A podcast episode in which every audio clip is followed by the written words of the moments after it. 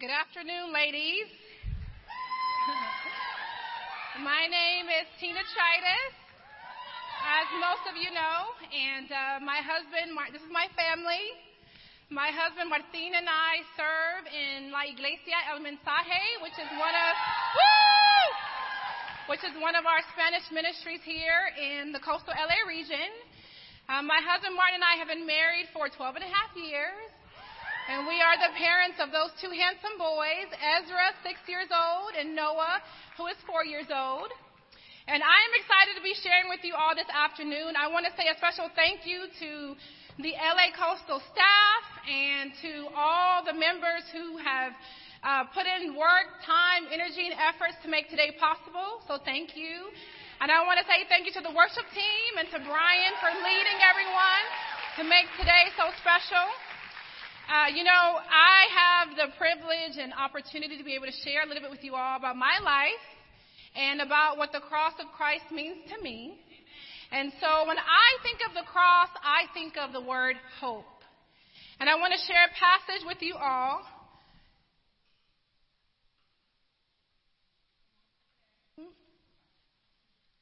There we go. And Proverbs 13:15, the Bible reads, "Hope deferred makes the heart sick, but a longing fulfilled is a tree of life. You know, the word deferred means to postpone, to delay, to withhold something that you're waiting for, and you're waiting and waiting and waiting, and it never comes. Or it doesn't come in the time that you want it to come in. You know, I want you to think about your life. Are there any hopes that you have, whether it's from your past or currently, that you feel like you're waiting for and it just has not happened for you. This scripture resonates with me, especially. You know, growing up, I grew up in a home um, where I was raised by parents. Aww. you know, sometimes you look at childhood pictures and you're like, I don't look like that. I can see myself in that picture. I still have those eyes and I still have those teeth. I can see myself in this picture. But growing up for me, I, I grew up in a home where I was raised by parents who suffered from addictions. And so for me as a child, there were things that I hoped for. I hoped for things like security in my home. But instead, I felt that, you know, so many things in my home were unpredictable. Like I didn't know what, I didn't know when I came home from school who would be there to receive me. I didn't know if my parents would be under the influence or if they would be sober. You know, there was no predictability in our schedule um, we everything was just random. So that was a hope that I'd had. I'd hope for things like affirmation, someone to tell me, Tina, you're beautiful, you're smart. You know, you're going to do well in school. I had such low self esteem, and I wanted someone to say, you're going to be okay. You know, I'd hope for things like guidance. You know, someone to help me to navigate through this world. Someone to say, you got to respect yourself. You know, you've got to be responsible, have integrity, right from wrong. Those are things that I had hoped for that I felt didn't happen for me. You know, what about you? I don't know if you can relate to any of what I'm sharing. You know, maybe your family was very functional uh, on the outside, but inwardly there were dysfunctions that your family suffered from. For me, I believe, and I know without a doubt, that my mom and dad loved us kids. I don't believe that my parents intended to do us harm. I believe that dysfunction is the gift that keeps on giving, and that my parents did what they could with what they had from the upbringing they had had. But I believe they loved us kids. You know, for me, the, the scripture says that hope defer, deferred makes your heart sick. So the experiences that I'd had as a child and the, the deferring of things that I'd wanted, it did make my heart sick. You know, I began to become very, very bittered, embittered. You know, I had, you know, so much rage in me because I felt like the, the upbringing I had wasn't fair. You know, I was very bitter. I, I would fi- physically fight people. I would curse pe- at people. I would throw things, break things. You know, I was involved in impurity, looking for love in all the wrong places. You know, I was very debaucherous. I did what I wanted, when I wanted, why I wanted, how I wanted, because I wanted to self gratify. I wanted to take control of my own life and no longer be um, led by someone else, or at least my parents, I guess, at the time. So, what about you? You know, what are the hopes deferred in your life currently? What are they leading you to? What are they leading you to do? Is your heart sick today? You know, sometimes I think we don't know if our heart is sick or not. And I want to help you to identify if your heart is sick. But before that, you know, maybe as a child you feel like I had a great childhood. I can't relate to any of that. But what about right now? You know, I was thinking, what are some things that we experience as women, hopes that are deferred? Maybe for you it could be wanting to advance a career, advance in your career. You know, everybody else around you is getting promoted. Their hard work is being recognized, but yours isn't. You know, maybe it could be wanting a family member to come to know God, to become a Christian, and you're waiting and waiting and waiting, and they haven't made that decision. You know, maybe for you, you want a relationship. You feel like all the other women around you in the church and outside of the church have a husband or a boyfriend or a fiance, and you've been waiting and it hasn't happened for you.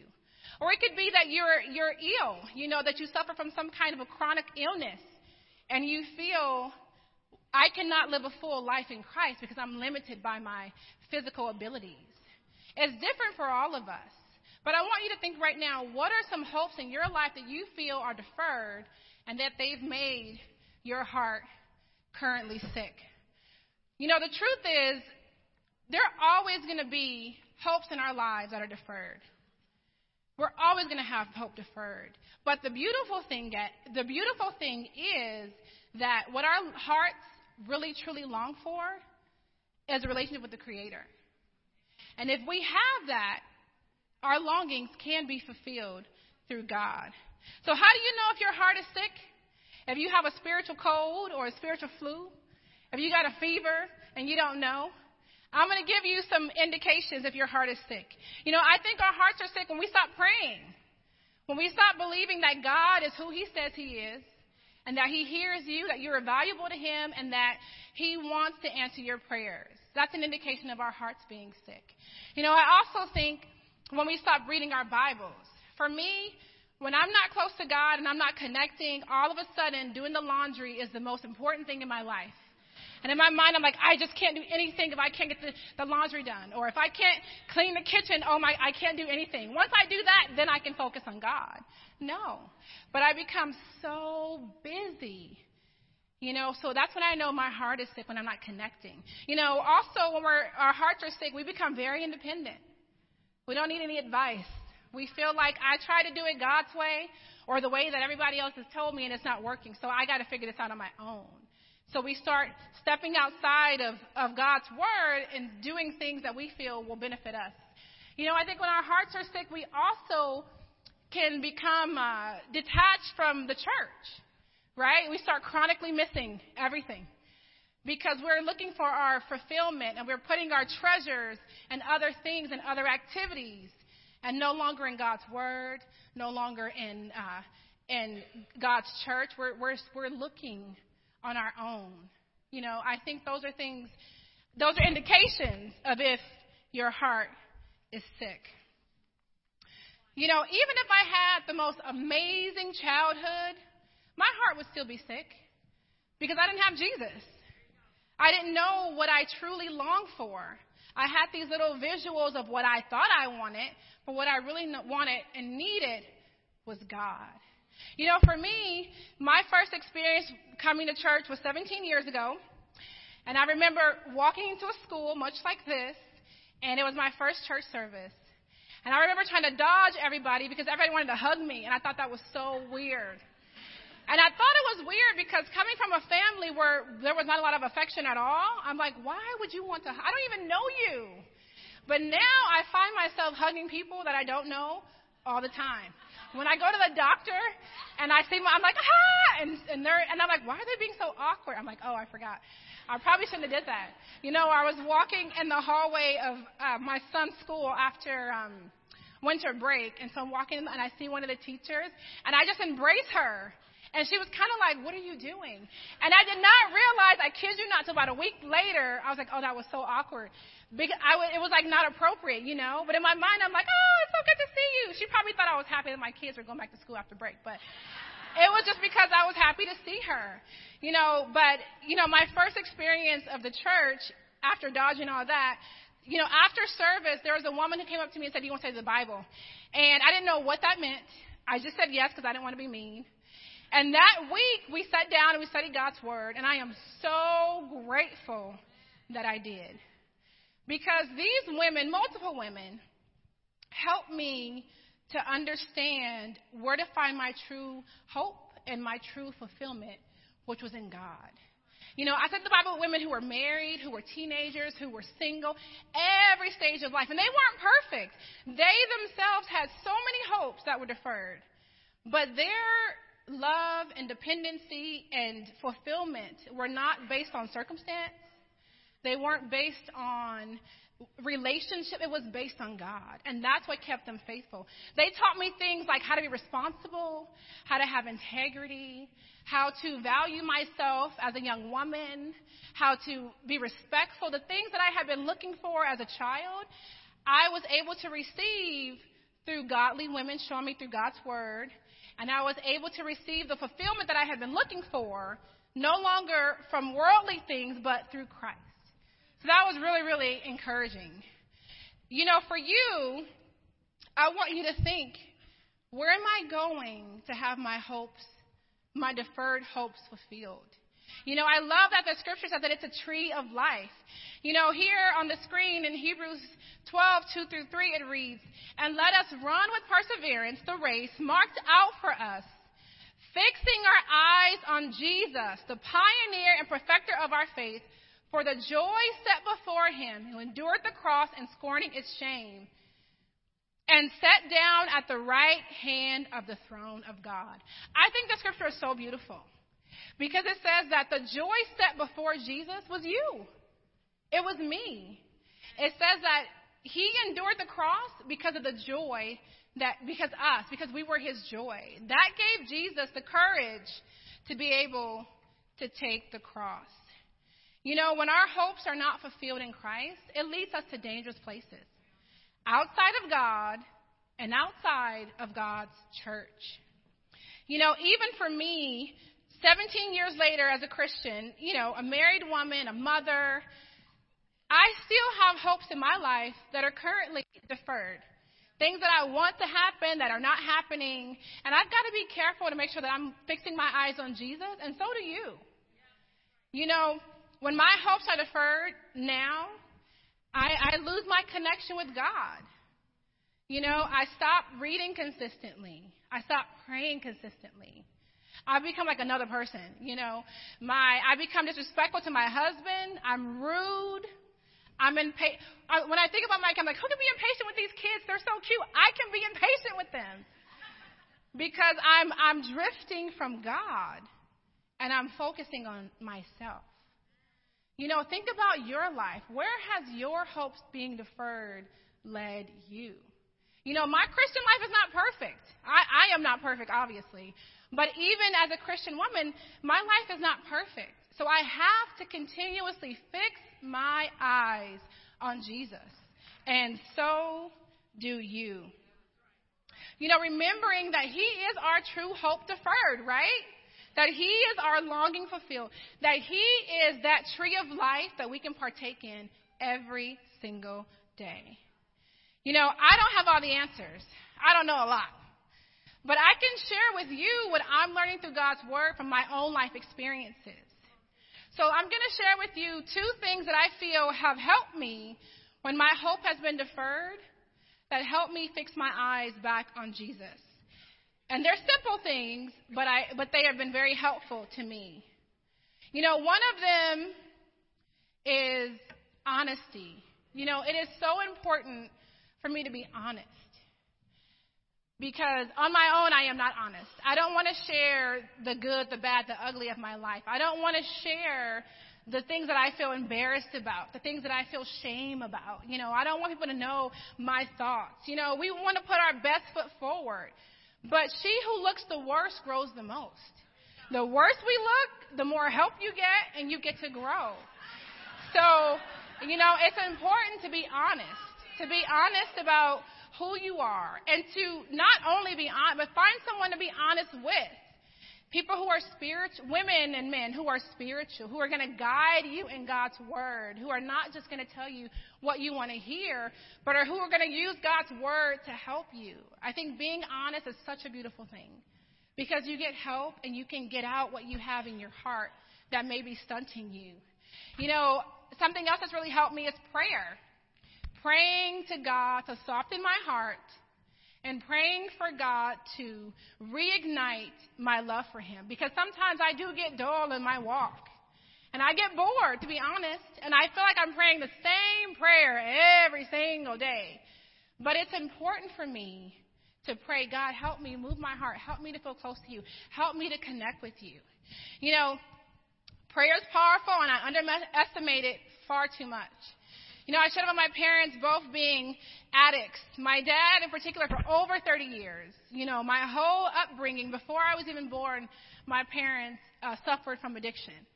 And my dad, in particular, I had prayed for. My mom as well, my dad for years, for years.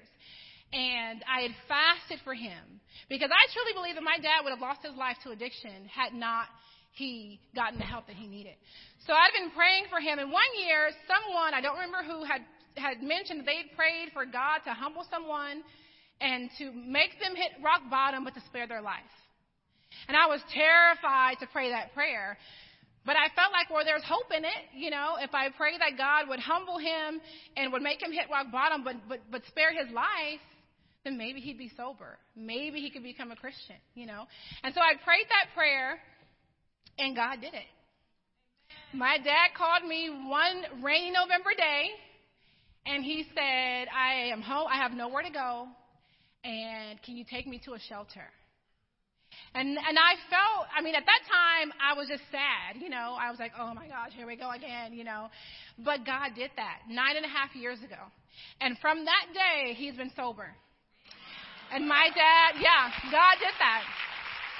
And now with my dad, you know, I'm like, man, my dad is a hard worker. I didn't even know that about him. I didn't know that he was a hard worker because I hadn't experienced that growing up. You know, he is uh, generous, so generous. You know, and my dad is a family man. He always wants to get everybody together. Let's get together. Let's do something. Those are things that I had longed for as a child, but now I get to benefit from with my dad. And that is a, a longing that God has fulfilled for me. You know, my mom is well, my mom has been sober for five years. And I think most little girls, you can clap for that, you can clap for that. You know, most little girls, I think, I, I had this vision of like my friend, I see them interact with their moms, you know, and I remember, um, you know, watching shows and the girls talking to their mom late nights about who they liked and, you know, and I was like, I'm not in my family, you know. Um, so I didn't get to have those experiences, but I'm grateful for the church. Because as a young woman, the, the things that I did not have in my family, God provided through the church. The scripture says that God sets the lonely in families. And I was so lonely. And God gave me all of you and a lot of other, a lot of other women. And so, you know, and my fam- with my mom, she's been sober for five years, and I know she is creative. I like to try to be creative, but I see that I get it from her. You know, she is responsible. My mom is like super organized. I know I get that from her because I can be a little anal, but she's like super organized and she's really loving. I did not, I'm just grateful because as a child, I didn't feel that with my mom. I didn't feel, I knew she loved me, but I didn't feel like I could just share my heart with her or cry with her. And now as a, a, a older woman, I get to experience that. And so prayer and honesty is so important when our, our hearts are sick because they lead us back to God. You know, being honest with people who are going to lead you back to God, not just tell you what you want to hear, but they're going to expect things from you. You know, Jesus died so that he could fulfill our longings. Are you allowing him to fulfill your longing today? What do you need to pray about today? What do you need to start praying about in your life today from the hopes that have been deferred? Because Jesus died for that. That we could pray to Him. That we could rely on one another. That we could help each other. Are you taking advantage of that? That is why He rose from the dead. You know, if you are visiting with us today, we like to hug, But more than that, we like to share God's word with people. We like to open up God's word and share with others what God has done for us and what he can do for you. So if you're visiting and you want to seek God, ask the person who brought you, can you share God's word with me? If you somehow got here on your own, that's okay. Come and find me, and I will set you up with somebody else who can help you to hear God's word and to understand it. But we, but it's important for us to allow God to fulfill our longing, to allow Him to be our hope that was deferred, so that we can partake in that tree of life. You know, we're going to take communion right now. We're going to eat the bread that represents God's body that was broken for us, and we are going to drink the juice that represents His blood that was shed for us. And while we do that, I want you to think about this. Jesus' longing for you was so great that he died on the cross for you. Let's pray. Father in heaven, thank you for this afternoon. Thank you that we get to be together as women and that we get to learn, God, from you. Thank you that you died for us. You know, we are going to continuously have hopes that are deferred but what our heart truly longs for is to be with the Creator, whom is you, God. Please forgive us of our sins, God, and allow us to connect with you. Allow us to connect with one another. Allow us, God, to get our hearts healed and to remember to pray to you, God, to be honest with one another so that we can learn from you, Father.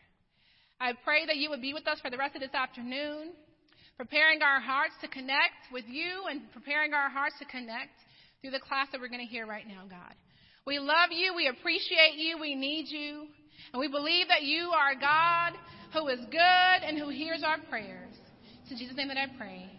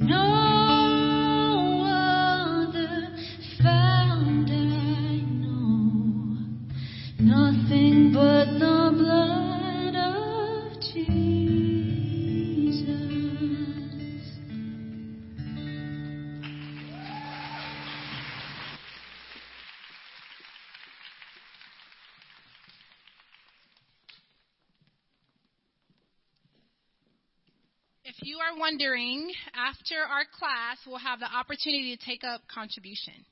But at this time, I want us to give a warm Coastal LA welcome to Dr. Jennifer Conzen.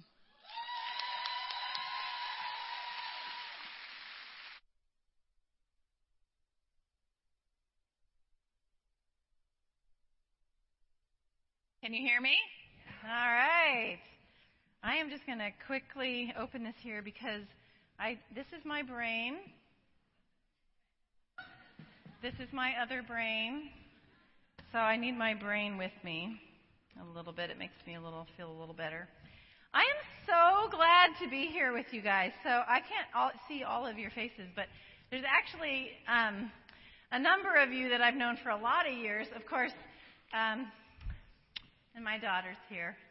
Yay. My husband's also here. Um, but Lisa and Cindy, yeah. There he is. He's running the book table today. But um, uh, Lisa and Cindy and I have known each other from when we were all single. Cindy and I back in Tucson. Lisa, we met in Poway, California, and San Diego, and we have. Uh, you know, when you have friends for that long, you, um, woo, you go through hard things together. And uh, grateful for the years of our friendships. It's so great to have the kind of relationships we have in the kingdom. And so when they talk to me about coming, I'm like, I would love to. This like girl time. Um, a lot of times I do speak where it's the men and women together, which is unusual, right? Oh my gosh you would talk about sex and they're sitting next to each other. I know. Um, but it is kind of fun to do it just with the girls. So I was really excited that we could address some specific things. We do. Shh, don't tell them. We have some men in the room. Um, they're going to be here because actually anybody could hear the, well, I think anybody could hear the stuff we're going to talk about today. um, on the other side of it, though, when we get to the questions and answers, in case you're wondering what to write on that card, they will be leaving the room. So when we do the question and answers, and you can write down on your cards what you want, and I'll get through some of them today, but um, they won't be listening to that part. So, um, uh, so you did such a great job, Jacqueline, introducing me. I am a doctor of psychology. So what do I do? People ask me, "You're a sex therapist and you're a disciple, right? Like, how would you do that?" That's a really good question. And then what exactly do you do? And I said, well, um, what we do in my office is physically G rated, verbally X rated. So, in other words, it, t- today is going to be like that. It's going to be verbally X rated, as in, we're going to talk about parts of the body, we're going to talk about some physiology. Some of you, okay, I'm going to ask you a question and then I'm going to have you close your eyes and raise your hands uh, if, if this is you. How many of you, when you heard this topic, thought, oh, Great. Another purity lesson. We're going to hear another lesson about how short our shorts shouldn't be and how much cleavage we should show. Great. Close your eyes, raise your hands if that's what you were anticipating. Oh, come on, you liars. Okay. Anyway, um, I mean, we are going to talk about purity, but maybe in a different way than you've heard it. I do joke. I tell people, I'm like, they'll say, you know, can you come teach a purity class? So I taught, taught a purity class for the teens at Teen Camp in San Diego a couple of years ago, and actually my daughter was in the audience. and all the kids at camp were, were razzing my kids afterwards because they were like, Did you hear what your mom talked about in that purity class? Right? because it wasn't the typical purity lesson. So we might do some untypical things, but I do want to say for some people, sexuality is full of lots of confusion and pain and, and frustration. And so And if you've had any kind of a background where there's been any kind of molestation, uh, violating touch, any kind of sexual trauma, this could be a difficult topic for you. Now, people are going to be getting up to go pee in the bathroom. So if you get uncomfortable with parts of the topic, get up and walk away. It's okay. You know what I mean? Like, don't feel like if I get up, everybody's going to know I'm this, I'm struggling. The reality is, this topic might bring up some difficult things for you, so it's okay if you need to go take a walk, and because it's hard. Some of the things we're going to talk about, I don't think they, in and of themselves, are trauma inducing, but because if somebody has a background where this topic is hard, it can bring up some traumatic feelings. And so I tell people, actually, eh, let's just do it with me. Everybody with me, breathe in your nose. And out your mouth. Do it again. Breathe in your nose. Breathe out your mouth. Okay, so if I say some word that makes your heart just go, oh my gosh, I can't believe she just said that, breathe in your nose, okay? All right. I'm supposed to use my clicker. But the reason why I say that is because that's a basic relaxation exercise. If you see a therapist and they're working on anxiety and trauma, they're going to teach you a basic relaxation piece because breathing, if you do it real low in your gut, I'm a singer. Uh, my actual, my undergrad is musical theater vocal performance. And I know. And so it's funny because it'll come out while I'm teaching. But, but the breathing part, you learn it when you sing, but actually we need it. Okay? Uh, sexuality can bring up a lot, life can bring up a lot of tension, and so I tell people breathe. So, uh, yeah, let's just get going. These are my kids. Wanna? so on the left is when they're little, and then we redid the photo. So some of you know them. Micah, my son, Jacqueline, my daughter, uh, Nicholas and Landon. So then we did it later. This is the most recent photo. So that's my six foot two Nicholas. He's coming back from Alaska today from the Hope Youth Corps. Landon has uh, he's got a he broke three bones. He's got a double cast in that picture at and uh, he's actually going off to Philly Hope Youth Corps, and Jacqueline's going to Africa in a couple of weeks. So they're all yeah we're spending a lot of money on Hope Youth Corps this summer. Um, I woo I shouldn't even say this. Woo, I love my kids. Woo okay next part. And uh, I have the best partner in the world. If you get to meet my husband, I was just telling Mika the story of our dating relationship, and it's a wonderful one. So, this topic, I have a question for you, and I want you to try. I don't know how this is going to work, but as loud as you can, without uh, so I can hear some of your answers. What came up for you when you did see this? So, those of you who raised your hand and said, "Okay, that was another purity lesson," thank you for admitting that. But this is the topic, right? So, what came up for you? It might be positive or negative. Go ahead and say it. Positive. Say it again. Physiology. That's new? God's view. You're like, can we please talk about God's view? What else? Feeling? Healing. Oh, thank you for saying that. I hope that happens today.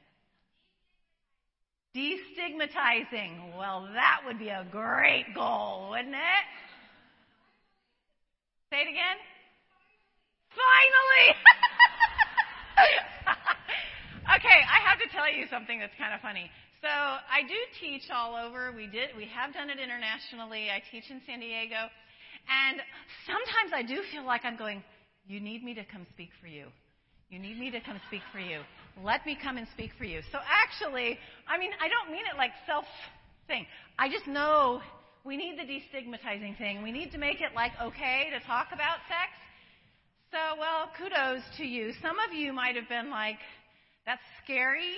You know, there might have been some negative feelings. I hope that today can be helpful with that. Um, because there are a lot of challenges, there are a lot of concerns, a lot of fears, a lot of questions that come up around sexuality. So, um, if this brings up a lot, I am literally going to mm, talk about top of the iceberg. You know, we're only going to hit a little bit today. You can go on my website. It's uh, those of you who are married, you can listen to everything on The Art of Intimate Marriage. It's the name of our book, theartofintimatemarriage.com. But within the next couple months, you're going to actually start hearing the lessons for, for anybody. uh, based on redeemed sexuality. So I have a radio show uh, in San Diego. You can listen to it at any time on K-Brite, K-B-R-I-T-E, Saturdays at 11. You can listen to it anywhere in the world. But um, on that radio show is some pretty, yeah, talk about explicit topics, right? Um, but it might answer your questions. But uh, uh, like Jacqueline was mentioning, if this isn't enough for you, you can read some more later. But what we're going to start off with is what is the spiritual view of sexuality? So a nod to that major. Uh, okay, this is what we do. God is over here. Sex is over here. And those two things shall never meet. I had a book uh, that I had that I it was one of the first books, uh, probably 12 years ago, where I was really trying to do my own exploration of what sexuality in the Bible, what is it, and it's a book called Sex and the Supremacy of Christ. So people, and I would accidentally sometimes leave it on my, uh, no, my my table, and people would go, "What is that book?" Sex and the supremacy of Christ. I mean, that's like God and, you know, Jesus. That's like Jesus and sex in the same sentence. That just seems wrong, right? I mean, he never had sex. So why would you put those two words in a title of a book? So we do that. We're really uncomfortable with thinking about God and sex in the same sentence. But it's really important that we understand biblically, spiritually, godly. What does the Bible teach? Because there's a lot of false things out there, and they're not just in the world. Actually, there's a lot of false things even within our family of churches. Uh, false, I don't know that it's intentionally false. Uh, maybe, but I don't think so. I think it's mostly that we're just scared. We don't know what to, or we don't know how to talk about it. So hopefully that will help today. All right, this part I am going to go through relatively quickly just because it's a whole huge conversation in itself, but let's, let's look at it. All right, this is straight out of Sex and the Supremacy of Christ. Sexuality is designed by God as a way to know God more fully. What does that mean? Okay, let's look at it scripturally. This is based out of Ezekiel 16 and 23. Just read it with me. On the day you were born, your cord was not cut, nor were you washed with water to, um, to make you clean. No, no one looked on you with pity or had compassion enough to do any of these things for you. Rather, you were thrown out into the open field. For on the day you were born, you were despised. Then I passed by and I saw you kicking about in your blood, and as you lay in your blood, I said to you, Live. I made you grow like a plant of the field. You grew up and developed and became the most beautiful of jewels. Your breasts were formed and your hair grew and you were naked and bare and later I passed by. And when I looked at you, I saw that you were old enough for love and I spread the corner of my garment over you and I covered your naked body. I gave you my solemn oath and entered into a covenant with you, declares the sovereign Lord, and you became mine. Okay, tell me, who is he talking about here? The nation of Israel. Now this is kind of weird, right? He's he's describing you were naked, I cleaned you, and then here he says, "Then I noticed, you know, you were old enough for love, so I spread the corner of my garment over you." This is um, the Bible doesn't have many direct terms about sexuality; they're usually euphemisms. So this is the term that where Naomi says to Ruth, uh, "Go sleep next to Boaz, and he's going to." Put the corner of his garment over you it's a term that refers to sexuality, to an intimate relationship only with that person, right? So here he's using, even in the positive sense, he's talking about the nation of Israel, and he's using these sensual, in love, even sexual kind of terms. This is God talking about the nation of Israel. Now, he says, but, he says to the nation of Israel, you trusted in your beauty. I'm just going to read the um, bolded parts. Look at the words in this passage. To become a prostitute, you lavished your favors. Used the word prostitution several times there. You engaged in prostitution. You degraded your beauty, offering your body with increasing promiscuity to anyone who passed by. Uh, you exposed your nakedness and your promiscuity with your lovers. You stripped, I will, I will strip you in front of them, and they will see your nakedness. Okay, now then it goes to Ezekiel 23, and it gets even more explicit. In that land, their breasts were fondled and their virgin bosoms were caressed. Uh, verse 7 and 8. During your youth, men slept with her, caressed her virgin bosom, and poured out their lust upon her. She lusted after her lovers, whose genitals were like those of donkeys, and whose emission was like those of horses.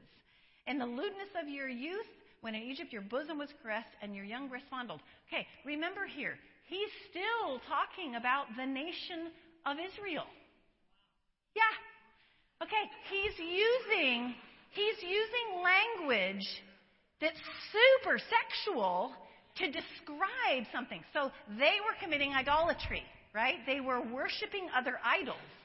And he uses the language of adultery. Why? Okay, for those of you who are married, for those of you who have been married and are no longer married, for those of you who are hoping to get married, I'm a, I'm a marriage and family therapist. So couples come in and they've, they've, uh, you know, often what's happened because I specialize in sexuality, there's been an affair or there's been some kind of betrayal. It is, ask any married couple. You yourselves might have experienced it. Infidelity and unfaithfulness is incredibly, incredibly painful. Right? It's the thing you never want to have happen in your relationships. You may have committed it, someone may have committed it against you. It's incredibly destructive and painful. And God is saying here, I need you to understand my heart. When you go and worship these other idols, it rips me apart in the same way as when somebody commits adultery, right? So he uses vivid sexual language to express himself so that we can know his heart. I mean, I, don't know about you, but that's almost a little bizarre. Like he says, uh, I don't know, genitals were like those of donkeys and a mission like that of horses. I don't know, have you seen the pictures of horses' genitals? Like, you know, right? Okay, I have to admit, you've all probably seen them. And you just think, why would God use that language? He's wanting to say, listen, I am ripped apart when you worship other idols, right? So God uses sexuality to be a language between us and Him so that we can know Him more fully, so that we can know His heart. Now, what this does, right, what this does is it puts sexuality in this whole new realm. It's not just about having sex, it's about this much bigger piece as well. So, what are some other things? That's the first big one, right? Sexuality, that's a big one. It's designed by God as a way to know God more fully. The language between us, and it makes sense because think about it. Um, we all know this, okay? The rocks do what? Cry out. And the trees do what? Clap their hands and sing, right? When you, like, I don't know about you, but like when I go out, um, we live in this beautiful, I live in San Diego. I was born in, uh, not born, but I was raised in Colorado. So the Rocky Mountains are like, oh my gosh, right? When you go see the ocean, right? And you see the mountains and you're like, wow right? The, the rocks cry out, the trees clap their hands. So God uses the physical, period, to communicate to us. He says, Here I am. I want you, you know, you feel closer to God a lot of times when you can go and sit in nature and just go, Wow, God, right? He's the creator, and nature helps us to know Him more fully. So God already uses the physical to let us know who He is. Well, and that makes a lot of sense too, because what did He do? He took himself and incarnated himself into the body of Jesus. So he speaks to us through the physical. He showed us his very person by putting himself in the body of Jesus. So he uses the physical to show himself that we could know him. And he uses the sexual to show us himself so that we can know him. It really helps when you put sexuality into that whole explanation. He uses the physical. Um, and it's really fun because this is reflected in the language of the Bible. Th- this is so interesting. So, in the Greek, in Matthew 1, it says Joseph did not know her, Mary, till she brought forth a son. Now, in today's NIV and so on, it'll say he didn't have sexual relations with her. The actual word there is gnosko. It's only one word. Joseph did not gnosko Mary until she brought forth a son. And it means to know. He did not know her. Okay? So look at this. John 10 says, I know my sheep, and my sheep know me, and the Father knows me, and I know the Father. The same word, gnosko, is used. That when God's talking about how He knows us, He says, I gnosko you and you gnosko me. And that the relationship between Jesus and God, Jesus and God, they gnosko, they know each other. How much, so just shout some words, how much do Jesus and God know each other? Everything, right? They're the same. Jesus is God. So that deep, intimate, know everything about each other is the word that God chose to use for hmm, some reason to describe the sexual relationship between Joseph and Mary. Right? Now, it doesn't mean that the opposite is true, that it's a sexual thing between Jesus and God and us and God. That's, that's how the pagans do it with, you know, having sex in the temples and things like that. It means that sex, again, the overarching spiritual view of sex is it's about deep, intimate connection. That's what sex is actually about biblically. And it's really fun because guess what? It's in the Old Testament. So look at uh, Genesis 4 says, Now Adam yada Eve. Okay, okay. So we know the phrase yada, yada, yada. Right? Right? It's a Jewish idiom, which means I know, I know, I know. And they also use it to mean sex as well. It's a, it's a sexual idiom. And so Adam yada Eve. Guess what yada means? To know. So in the Old Testament, it's the same as with the Greek in the New Testament. Um, and so we see it reflected. Jeremiah 31. No longer will they teach their neighbor and say to one another, Know the Lord. It's yada the Lord because they will yada me. So again, this really helps when people ask me very specific questions like, should we do this sexually when we're married? Are you allowed to do this when you're married? I have that question whenever I teach married workshops. What are we allowed to do? And it's a good question. I actually have a list of, of uh, uh, questions that I have couples go sit down with. It's eight different things. It's called my What's Allowed list. And it's, you know, it's got a question and then it's got scriptures after it. Well, we do need to know what's allowed, but this will right there guide it. If it creates intimate connection between you and I, then it fits in the overarching view. I can't emphasize this enough. When you're wondering, should I do this sexually? Does it create an intimate connection between you and your married partner? If it doesn't, then it doesn't fit. There might not be a scripture that says, don't do that. There might not be a specific scripture. But you can go, huh, does it fit in that overarching principle of sexuality in the Bible? There's other ways that this word is used. Um, this is kind of idea number three. Knowing God guards and guides our sexuality. As a church, we know this one quite a bit better. That if I follow God and obey Him and I'm a good disciple, then I won't make poor sexual choices. But let's broaden that idea a little bit. Because, okay, today, ah, oh, I love the songs you guys chose. If we know who God is, we know Him intimately and deeply, that's what guards and guides our sexuality. It's not just following the rules and reading your Bible every morning and praying. It's a depth of intimate knowing of Him. And when you know Him, it grounds you so much that it guides how you live, right? So it will guide your sexuality. Um, this is shown in the scriptures. This is Romans 1. God gave them over in the sinful desires of their hearts to sexual impurity for the degrading of their bodies with one another. They exchanged the truth of God for a lie.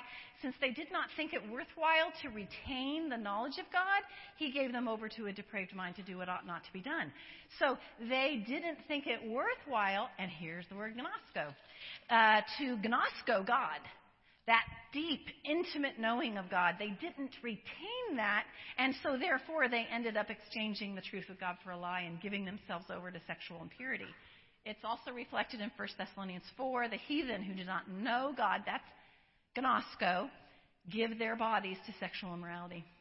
Gosh, that's just such a relieving thing. So I, You know, I this is probably the single greatest thing that I have grounded myself in through the years is who is he?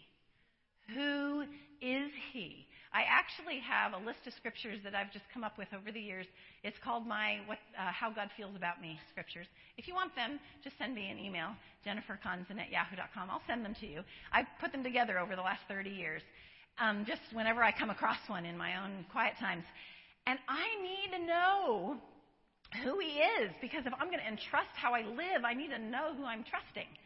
And so our knowledge of Him guides not just our entire life, but it also guides and guards our sexuality. But it's not just a going to church or reading our Bibles, it's a deep knowing. These are just a couple other overarching things that we find in the Bible is that sex is used, the word honorable is used multiple different times. And gosh, that's just not what's out there in the world. Sex is not portrayed honorably. It's actually just kind of thrown out there, right? And um, so marriage, this is this word honorable. Well, actually, let me go to the bottom here and show you what it actually means. It's the word the word time in the Greek. It's not time. It's the word time in the Greek, and it means of worth and value. That it is so, it actually doesn't just mean worth and value. It means an incredible amount of worth and value, like the most expensive thing you could possibly have. That's the word that's used here when at the bottom it says, this is actually 1 Corinthians 12. The parts that we think are less honorable, we treat with special honor. That term right there um, is used. Um, so 1 Corinthians is talking about how we should treat the unpresentable parts of the body, okay? And it's talking about the church, the, the kingdom, the family of God, and that we should treat one another. No, we should treat those who are less. Uh, whatever word you want to use, less presentable, less important, the whatever word we're going to use, as with deep honor. Well, but we forget to realize that he's using the physical body to describe the, phys- the spiritual body in 1 Corinthians 12. And so he's saying that there are unpresentable parts. Okay, ladies. What are our unpresentable parts? What are they? Say them. Come on. Breasts. What else? Somebody said vagina. I'm so proud of you. Okay, so, so we're going to do some physiology. The actual name for the whole region is called vulva. Everybody with me right now say vulva. Okay, everybody ready? Vulva. The boys just heard it, okay? They will live. They will live. Okay? They have a penis, okay? There are parts of your body and they are unpresentable. We don't walk around showing our vagina and our vulva. Or our breasts, no matter how much somebody believes in free the tatas. Okay? If you don't know about that, it's a campaign. All right? So, the Bible in 1 Corinthians 12 actually says that they're unpresentable, but we go, ooh, cover them up. And God goes, no. They are to be treated with special honor. In other words, you don't just go, look. Right? Right? I mean, anybody ever seen the crown jewels? There are some, and I don't mean some guys. In England, there are the crown jewels, and they're, what kind of security are they kept under? Oh my gosh, okay, you've seen them in the movies. They show them in the movies, right? That you can't even get in there. And if you do all those fake movies about stealing the crown jewels. Okay, they're kept under tight security. They're kept Right? So it's not about cover them up, girls. It's about treat them with honor. There's a special place for them. So really be careful in how you talk about modesty because it's not about covered up, it's about honors. Treat them with special honor. And look at the word. It's used in so many different ways that marriage should be, it's the same word here, time, should be honored by all. It should be treated so incredibly special that we don't dishonor it. So that's in uh, Romans 1. Uh, God gave them over to same. Uh, the word shameful here is not actually the word shameful. It's dishonorable uh, lusts, even with women exchanging natural relationships with unnatural ones. But you'll notice people want to go uh, that homosexuality, that same-sex attraction is the dishonorable one. It's used about all of sexuality. God calls us to have an honorable response to sexuality, to treat it with this wow kind of thing, right? Um, oh, did I do something? Did I just turn myself off? My blinker's not working. ah, I turned it off. Okay, now, these are the scriptures your mama never told you. And some of you are teenagers in here, and your mamas might want to put their your hands over theirs, but I'm, I hope you don't, because it's still in the Bible. Let me explain some other words that are used in the scriptures about sex. So in Proverbs 5, 18 to 19, it says, may you, may you be intoxicated by her love, and actually says, may you be satisfied with her breasts. yeah. So that word intoxicated literally means reeling drunk. Like in the movies, right? The can I can't. That that's how sex is supposed to make you feel. So it is a good thing. In fact, it's a really good thing. And some of you are married, and that's not how you feel. And you're like, Jennifer, why did you bring that scripture up? Well, because that is how it's supposed to feel. It's supposed to. This is written to men about how their breasts satisfy them, your breasts. And, and so breasts are a beautiful thing, and they're supposed to satisfy one person. That's your husband, okay? That's biblically. But the main thing being, look at this beautiful word. It makes you like, woo, right? That that's how sex should be. Um, in 1 Corinthians 7, Paul says, don't get married. You know? And then he says, well, okay, if you're burning with passion, go ahead and get married. What does that mean? Where should the burning happen? In marriage.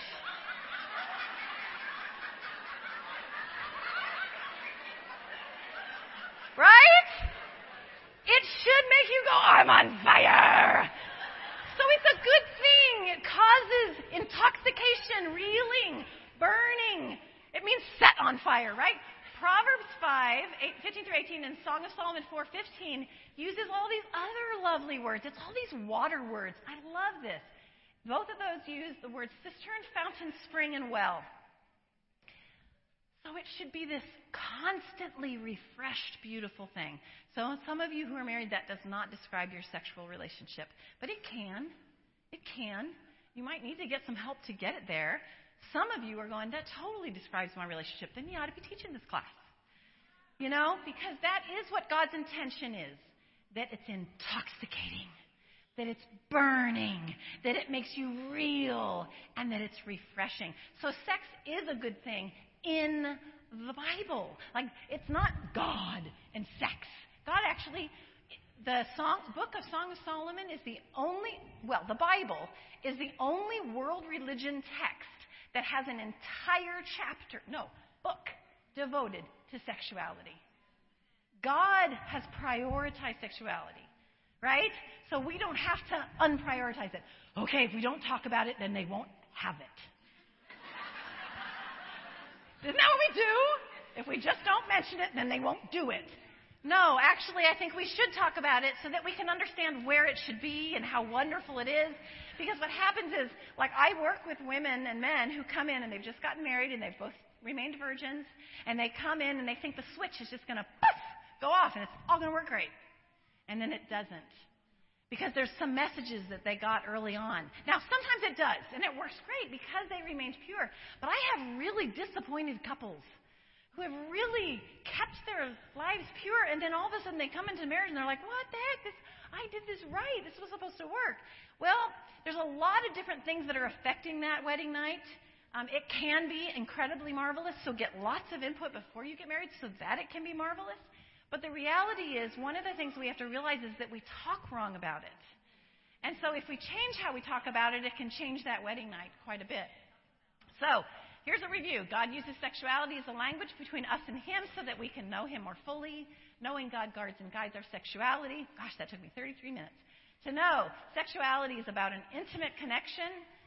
It's about being honorable, intoxicating, burning, reeling, refreshing, right? Okay. Gosh, get those ones deep down, right? Deep in your system. Such a different view. Where does it fit? It fits, sexuality fits, again, it's that deep, that's that deep knowing, right? So it fits in what does it mean with us and God that God creates us to be intimate people and that that intimacy isn't just in marriage. Uh, it starts first with our relationship with God and then in our relationships with others. So there's a lot of research on intimacy, but I'm going to show you some scriptures on it. God knows us intimately. We know this, right? Psalm 139, He knows our thoughts. He knows when we lay down.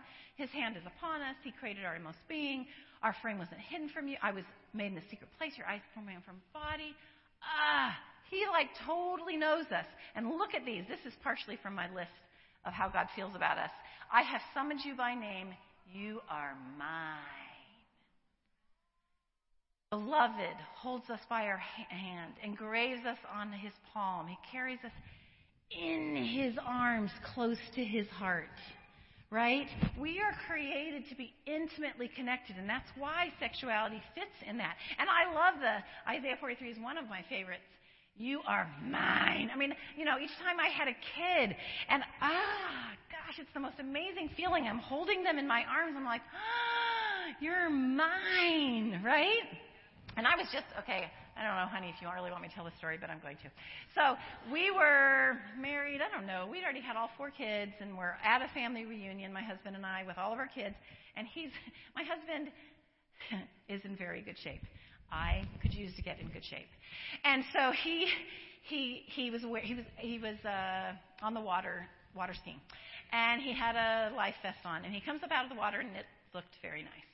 And his cousin was sitting next to me. She's a woman, and you know she's known him all her life. And she looks and she goes, "Dang!" And I said, "I know."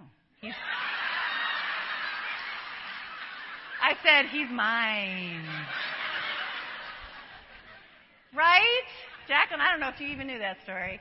So the reality is that's how that's how God creates us to be intimately connected with Him. He looks at you. This is the know Him and get really deep in it. He looks at you and goes, She's mine. That possess, like me with that baby, right? She's mine. He's mine. It's just the most amazing. That's how God looks at us. And then when we get that, again, then, then we make a lot better choices on intimacy, right? We are created to be intimately connected. But I hope this is ready, Brian, or whoever's running. The world's definition of intimacy is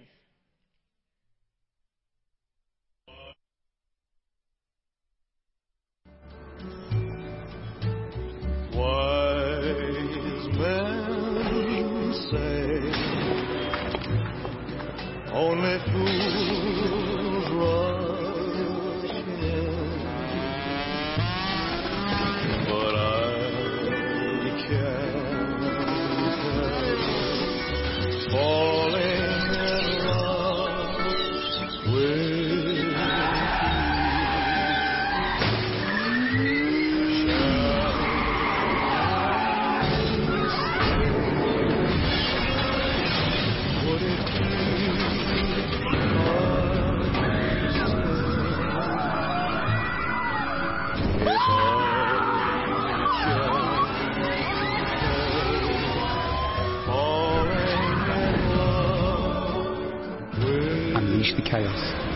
chaos. New Anarchy. For him, and for her.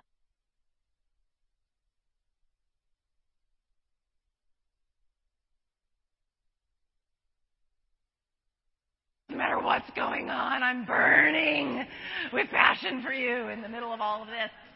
We do tend to think that those movies that we watch, right, that that's sexuality, that's intimacy, right? And hmm, sort of.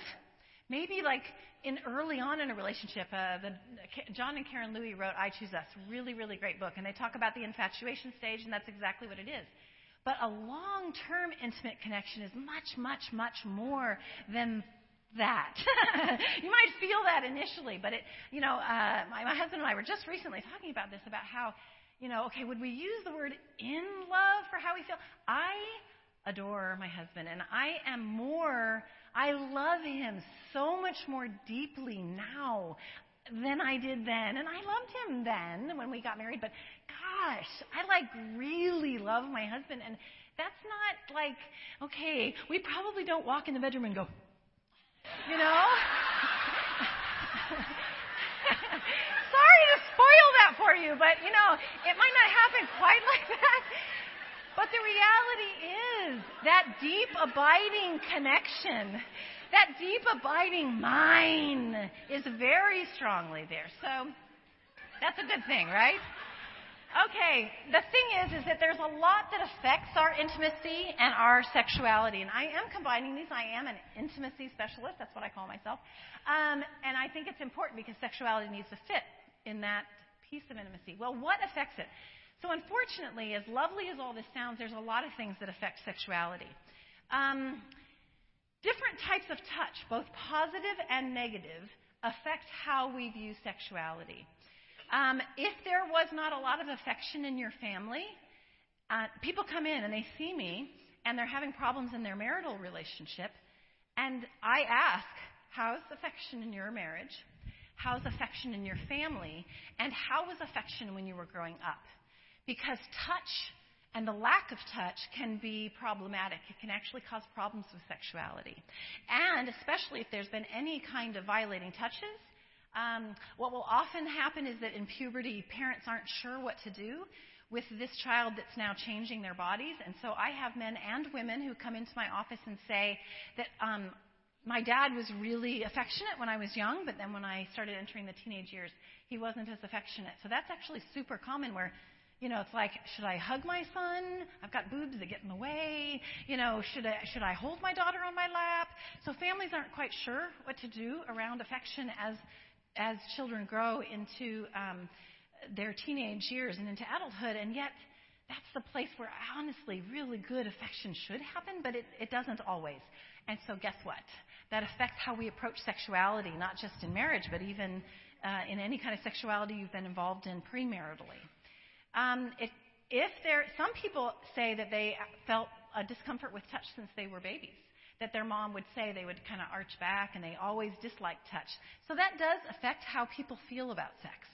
I have people that um, come to see me, they're in their 50s, and they remember being a child not liking touch, and it's really caused problems in their relationships before they became Christians, in the sexual relationships they were involved in, in their marriages as disciples, and so on. So, discomfort with touch, like if you're somebody that's like, ugh, still, even though you watch, who watched the hug video at the Reach conference. Anybody? Oh, go and watch the hug video.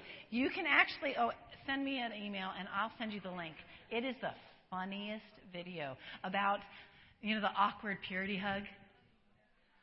And then the full blown bro bone crushing hug, and they show that one. And then he shows other versions of the awkward purity hug. Right? We're not quite sure what to do with touch anyway, but then if you also have a discomfort with touch just in life, it does affect things if you've had any kind of violating touches. I had a young woman, a couple, come to me and um, for sex therapy, and the wife. I, you know, I always ask, were there any times where you were molested, where you were violated in any way, where you were sexually abused? And she was like, nope, nope, nope. And we're doing therapy. We keep doing therapy, and there, gosh, there were just different things that I was like, huh? And so as we were working on their affection, she said, well, you know, there was a time when my dad put his hands down my pants and touched my bottom. She said it was only one time. And I said, How was your development and your belief about thinking about sexuality as you matured? And it just went haywire after that. She had had so many, all internal. And it started from that one violating touch. So, violating touch isn't just penetrative sexual touch, it can be somebody putting their hand on your thigh, and you're like, you don't know what to do, and you're a child and you're frozen because you don't know how to respond because this person's touching you in a way that feels violating. And then, of course, it can go all the way to sexual touch and violations by people you know. So, um, violating touches absolutely affect sexuality. Um, the positive thing about touch that does affect sexuality is that touch is super positive. They actually did research studies, this is so wild, of people who were um, uh, recovering from surgery and recovering from cancer treatments, and that those who had somebody there holding their hand during their recovery got better quicker. What's up with that, right? So, touch, affection, it's super important. So, it affects sexuality negatively and positively. Um, it affects our life negatively and positively. Um, I've talked about this a little bit already. Family upbringing. This is a big one. If they're not comfortable, families aren't comfortable talking about sex. So I did a research study um, with women uh, to, to study their experiences of shame in connection with sexuality. And that was actually one of my. I, I, uh, there are some of you here who were part of that study, and you don't even know this that it won a national award. Um, so the reality is, every single one of the women involved in that study, their families had discomfort talking around sexuality. Either they never had the talk, or they had the talk once and then they never talked about it afterwards, or the, uh, the mom or the dad would say, "Here's a book." Or they would go to the class at school and they would come home and the parent would say, How was it? And that's the, so there's just not an openness in the family. And so that's a real issue. Sometimes all by itself, not talking openly about sexuality causes shame. Even if you don't experience violating sexuality, just not talking about it makes it taboo and then can cause shame um, for multiple reasons, and we'll look at that. Also, if you had poor examples of sexuality, so Tim actually talks about this in our book, Redeemed Sexuality, and that he was exposed to some really poor examples of sexuality, and so it affected his view um, and uh, his family members and how they comported themselves sexually. And if you're uh, if you were young and you explored your genitals, either masturbating or just fondling, or you were found exploring with another child, and your family had a negative response, that can affect how people view sexuality. So I, I have very worried parents. They'll call me and say, ah, my kids are doing this, or my, their cousins were doing this with them, or they were found doing this at school. And there's this balance between gosh, this is actually kind of normal touch, and we're going to talk about that in a little bit. Uh, that doesn't mean the child might not feel like they wanted it to stop and they couldn't find the words to say it. But the reality is, almost all kids explore their bodies at some point sexually. And how a family member, a parent especially, a caregiver, responds to that really affects uh, the development of sexuality.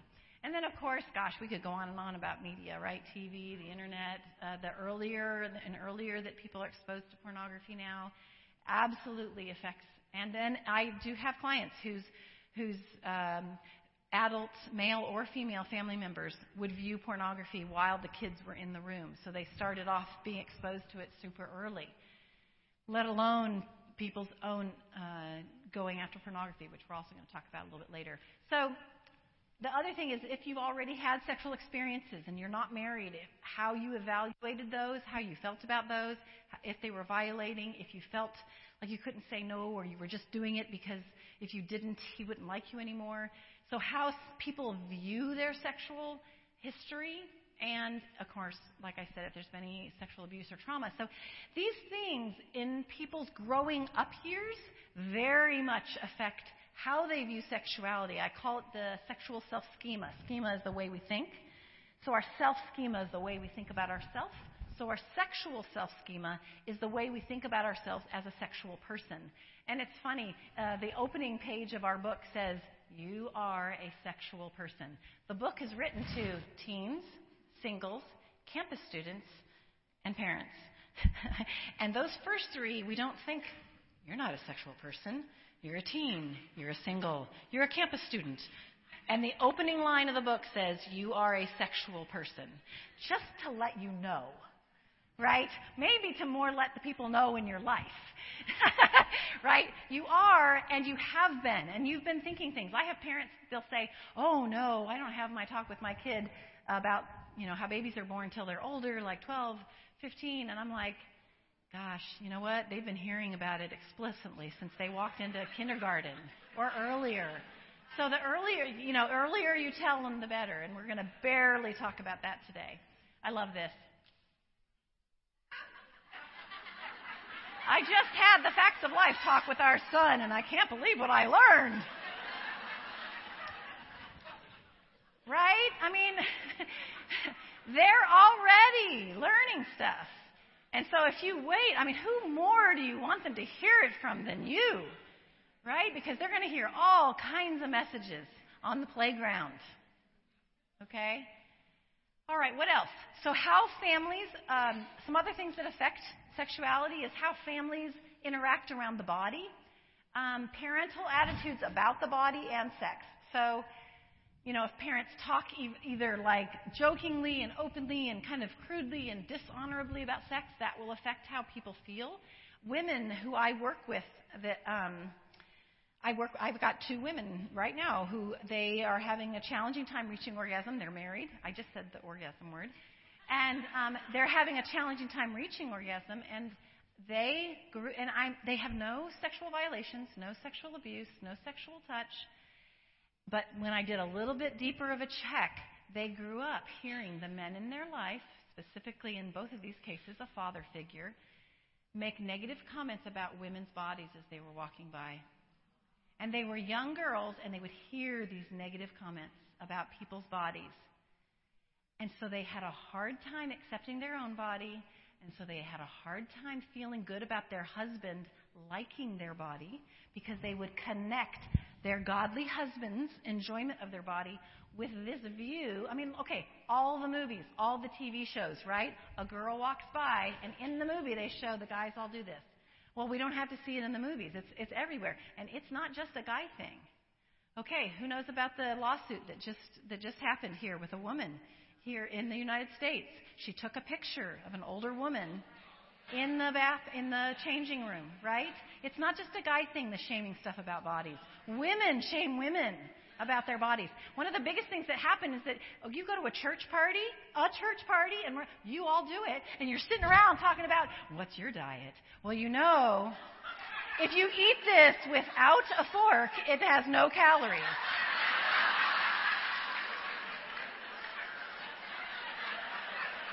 You've said it, haven't you? There's a positive way we shame each other about our bodies, too. My girl, you're looking good. How much have you lost? But you don't say that when they're gaining weight. So we say, we think, oh, that's a real compliment. But you know what she's thinking?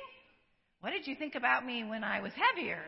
And then when she gets heavier, she's like, oh, dang, what are you thinking about me now? Right?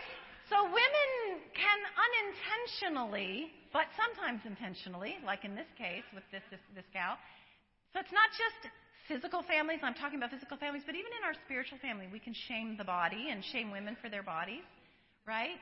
So the body and that all affects sexuality, general body image, um, how parents talked about sexuality, um, how so this is about puberty so this often happens where girls that might develop earlier people will go wow you're you're developing early and so what'll happen is, yeah, so what'll happen is then she feels like, look at, you know, I want to display it. People say positive things about me. Or this is the majority of the time she wants to cover them up. So I have the majority of women that come to see me anyway, and they wear ba- very baggy clothes because they feel uncomfortable with their breasts being displayed before everybody. Um, it actually does happen with young men as well. Uh, when they're when they're, they're uh, people make negative comments during puberty during the changes in their body, and they make either negative comments about their lack of muscles. It's usually lack of muscles for men, and for women, it's the growth of their breasts. And of course, if there's any body fat. Oh my, my mother. Okay, my mom just died, and she she was lovely. She was really fun, but she, and she was never really mean. But one day she said one thing, and it stuck with me forever. I'm getting out of the jacuzzi. I'm 19 years old, and she looks up at me and she goes, "Where did you get those thighs?" She goes, she goes, that must be from your dad's side of the family. and I'm like, Mom! Was never, my mother was actually a, a bit overweight. And, and, and she always, she would let us play with her stomach. And we called it her Pillsbury Doughboy stomach. And we would poke it. You know, so she was, she wasn't negative. I don't know why she said that, because she was never like, but isn't that stupid? That stupid comment hung with me like forever, right?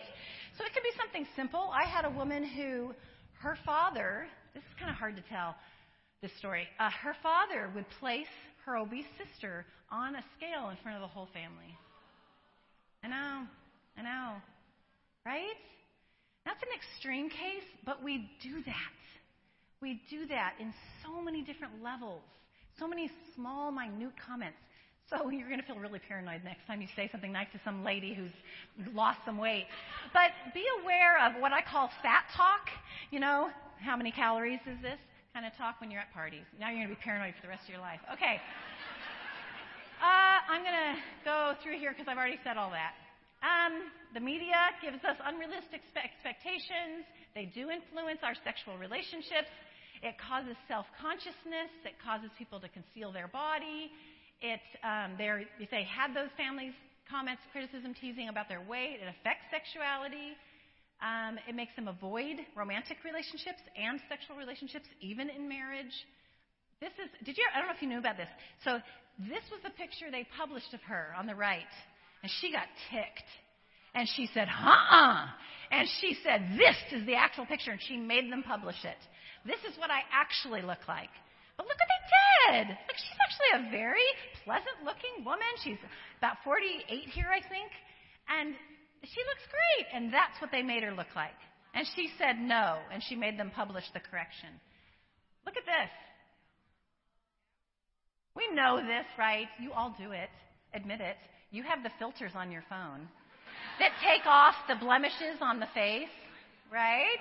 So we all do it to some extent, but you have to be aware that this picture that the media gives us of what your body is supposed to look like is actually incorrect. It's not even real. Look at that. Like, what's wrong with her? Right? So the idea of beauty is so so affected. Yeah, the one on the right is the changed one. Like there's something wrong with her jaw. Right? So, why is this important? Let's read all this out loud. I praise you, for I am fearfully and wonderfully made. Okay, this is important. Those words there, I looked them up in the Hebrew because I like doing that. Fearfully and wonderfully. And what it means, it's the same word that says that we're supposed to fear God and revere Him. In other words, we're supposed to look at God and go, right? He says, I can't even walk by you because I'm so, you'll just fall over, right? So he says, put a veil over your face because God is so, that God says when you look at your body, you're supposed to go, and you don't. You look in your mirror and you go, right? I point here because we all do it here. From here to here, this part, right? And God says, no, your body's amazing. We look at our body and we go, fat and we go, you know, fat or whatever, fat, right? Or whatever. You don't like your nose. We look at it negatively, and God goes, no, no, no. You're supposed to look at your body and go, wow.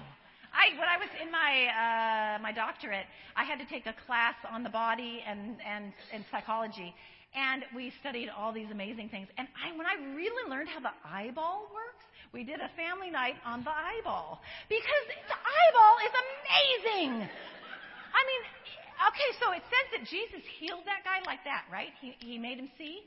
Do you know what had to happen to make that eyeball see? All the neurons that had to work and the connections between the eyeball and the brain and the brain being able to put the pictures together. No wonder the guy goes, they look like trees. You know, I mean, so Jesus is like, let's do it again. So the, the eyeball is amazing, right? Our bodies are amazing, and if you don't uh, if this is an issue for you, it will affect how you approach sexuality. It'll make you either display your body, it'll make you hide your body, it'll make you not be able to enjoy sex when you can because it'll make you stiff and insecure. I mean, I work with married couples where we do exercises on the body. We do mirror exercises, and they do them in their home. We actually started out in my office, but um, in the home, they actually touch and so the wife will say to the husband, One part of my body I like is, and they really have a hard time saying what they like about their bodies. And then they say, One part of my body I don't like is, and they take their spouse's hand and put it on those parts of their body to just practice going, I'm going to put your hand in this part I don't like and then I'm going to talk about it because it causes people to get all tense around sexuality in their marital relationships. And for those of you who are singles and teenagers, why in the heck am I telling you this now? Because if you don't deal with your body image issues now, it can affect your future. So deal with it now, right? As much as you can. But let me tell you, it's going to come out when you're married. It just does. So be aware that it's an ongoing growth to believe this scripture that when I uh, look at my waist that I don't like, wait, wait, there's a, there's a kidney under there. and there's there's a liver under there. And oh my goodness, the liver is amazing because we are fearfully and wonderfully made, right? Okay. If you have any, I already talked to you about this, any kind of experiences in the family, it can cause shame. But there are also things that cause shame, and that's when we have rigid rules that have no explanation. So that's actually one of the problems with talking about modesty without explaining modesty because um, we, we say, don't wear those shorts, don't wear that shirt, but we don't explain why. And so I'm going to hopefully explain why today. Um, that if you have viewed pornography and if you have masturbated, which is probably the majority of people in this room, if it's not talked about, if it, it's usually an issue of great amount of shame, even as people mature and as they get into their older years. And then, this is a big one. People will often feel a lot of shame about arousal in other words, well, no, I'm not going to, in other words, I'm going to show it to you. Okay, we've already talked about sexual trauma, um, but it is important just to say that if you've experienced any kind of sexual trauma, it is important to get help with how to have a healthy sexual relationship because it absolutely can affect things. I, Lordy. Okay. Using correct terms. All right, everybody say toe. toe. Finger. Finger. Leg. Eyebrow. Pinky. Belly button. Nose. Vagina. Oh my gosh. All right, say toe. Clitoris. Ah, you just said it. Pinky. Vulva. Toenail. Penis. Oh my gosh, you just said it. Okay, but you notice we're more uncomfortable with the sexual terms. But they're just parts of the body. Like your toe, like your pinky, like your toenail, like your eyebrow. It's really important that when you teach children about sexuality, you use the right terms. Not their woo woo and their dinky and their ding ding. I have this list. It's actually in our book. I was so amazed at all the words that people use. Right? Hoo ha! That's a big one. I, I, I, was in England and I said, we were sitting at a table having dinner and I said, Oh, I forgot my fanny pack. And all of the people at the table went, You're what? And I was like, I forgot my fanny pack. And they all start laughing. They're all disciples. And, and they start laughing. I'm like, What's so funny? And they're like, Well, in England, the fanny is the front part of the female. And I was like, Oh! They call it a bum pack. Uh, so I was like, oh, I have to go get my bum pack. Okay, let's get that clear.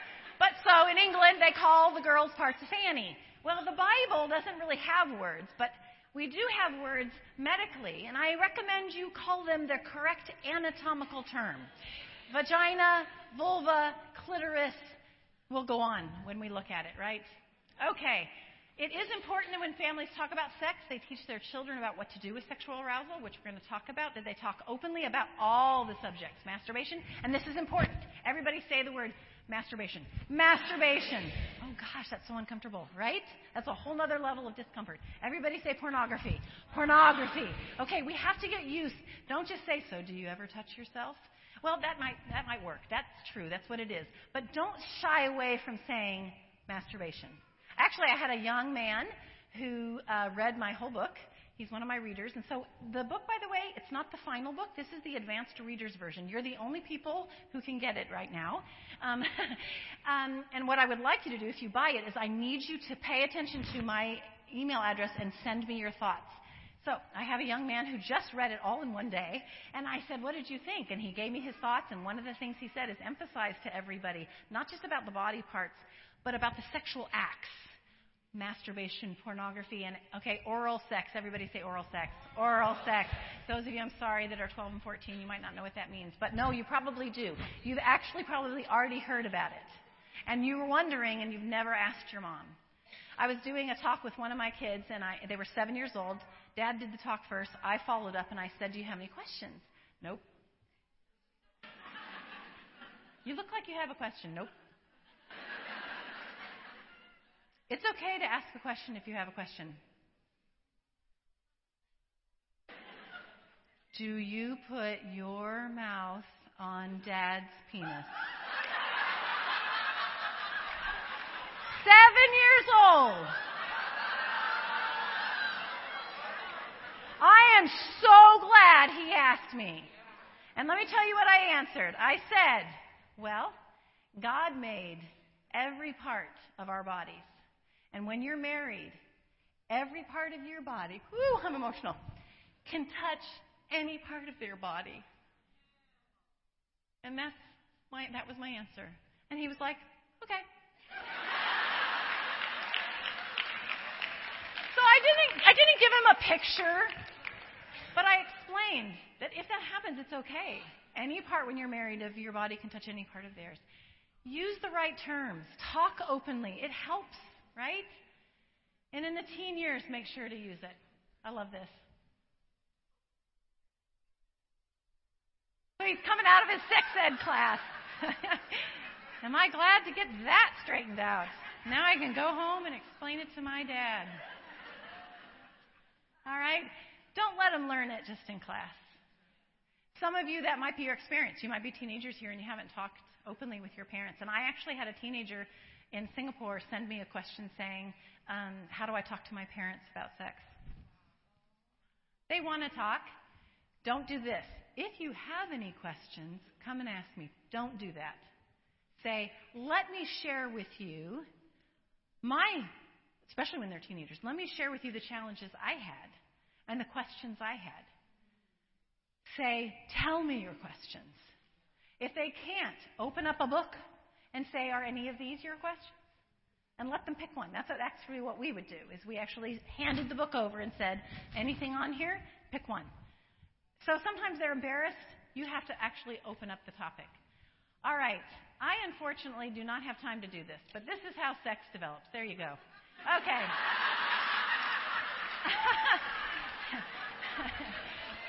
Sorry. Okay. Yeah. I'll show it to you one more time. There you go. I already talked a lot about that. Okay. The one question I am just going to briefly, this comes up a lot because I specialize in sexuality, is how does same sex attraction develop? Um, are you born with it? It's like the song, right? Uh, Guy Hammond, of course, please, please, please buy his book. It doesn't matter if you're same sex attracted. It doesn't matter if you have a family member who is or isn't. Buy his book anyway. Caring Beyond the Margins, we have it for sale. 15 bucks. It'll be the best $15. He is the most spiritual man. Thank God for Guy Hammond. Guy Hammond is a saint, yes. Oh my gosh. Ah, I just cannot tell you how grateful. Um, this is how his book starts. And this mess is so big and so deep and so tall, we cannot pick it up. There is no way at all. You know, sometimes sexuality gets like this, where it's just so hard to figure it out, right? And I'm like, Guy, thank you for saying that. You know, sometimes the mess is, ah, and we can't get through it. So the big question is is it biological? The APA Association, which is very gay affirming, says we have absolutely no proof. Okay, so if you have a question, there's nothing to support that it's biological. But that's not really the real question. The real question people have is how do people get there? Or, you know, is it nature or nurture? I'm just going to briefly talk about that because you're, often people are wondering. Um, you might be wondering. You might be same-sex attracted and think, where does it come from? You might have a family member who is, and you wonder, what the heck? How did that happen? Um, you know, people come from very, very healthy, happy family backgrounds and still will sometimes have same-sex attraction. How does that happen? Well, typically, this is straight out of Yarhouse's work, just to, just to explain with same-sex attraction. There's biological sex, so that's your DNA. There's gender identity, so that's whether you call yourself a boy or a girl, or of course now in uh, Oregon, they just passed a law that you can put uh, uh, ungen- uh, non-gendered or something like that on, on your on your driver's license.